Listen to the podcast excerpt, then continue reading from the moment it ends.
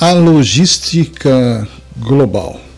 O processo de planejamento de implantação e controle do fluxo e estocagem de matérias-primas, estoque em processos, produtos acabados e informações relacionadas a eles, do ponto de origem ao ponto de consumo, para propósitos de satisfação e também das necessidades do cliente. Global, internacional e nacional e, ao mesmo tempo, com eficiência dos recursos que a empresa dispõe. As mudanças de paradigma são as, os momentos que mais importância existem neste momento na logística global.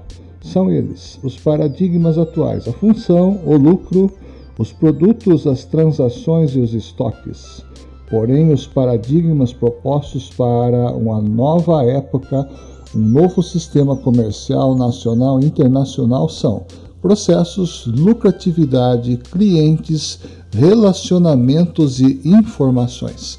O cliente não poderá ficar só, o cliente não poderá ficar abandonado, o cliente precisará fazer parte da nossa corporação e principalmente da nossa logística, sendo ela nacional e internacional. Para os operadores logísticos, para aqueles que estão trabalhando na área da logística, resta dizer que pensar logística é pensar universalmente, é pensar de forma global.